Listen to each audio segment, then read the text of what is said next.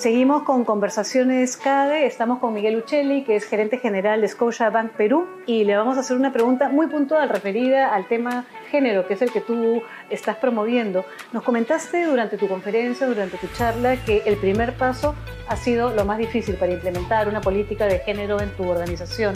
¿Cuál es la recomendación para que este primer paso no sea tan difícil?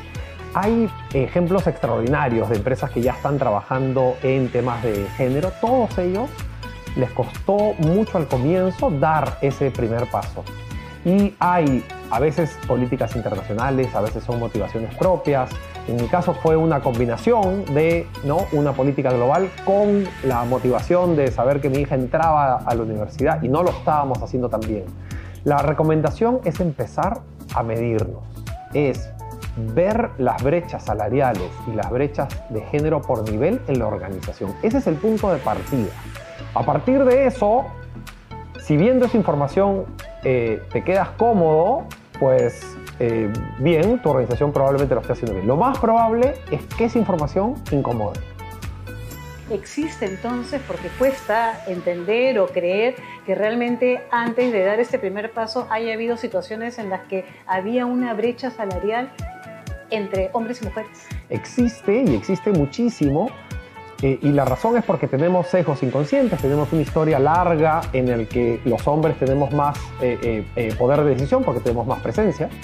Em, pero la información, como no es pública, no la sabemos, tanto como nuestras ventas, nuestros márgenes, nuestra utilidad, eh, esta es una información que recursos humanos, el equipo de planilla lo tiene, la tiene que preparar, tiene que medir los niveles, medir las diferencias, ser muy transparente, presentárselas al gerente, al equipo y decir, así estamos.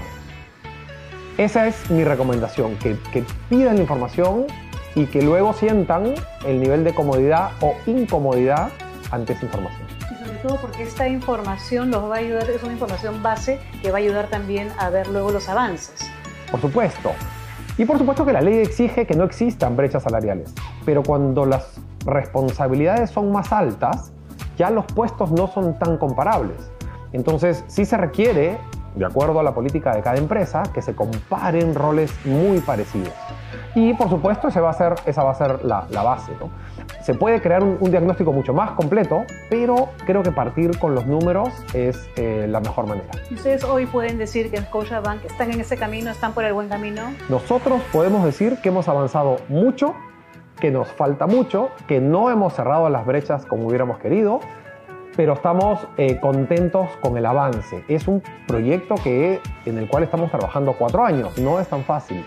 Y no puede ser rápido porque si uno lo acelera, lo, eh, corre el riesgo, ¿no es cierto?, de no, de no ser meritocrático. Entonces, toma tiempo, toma compromiso y toma sobre todo muy, muchas buenas prácticas. Excelente. Te agradecemos mucho, Miguel, y nos va a servir de ejemplo seguro para muchas de las personas que nos han escuchado. gracias.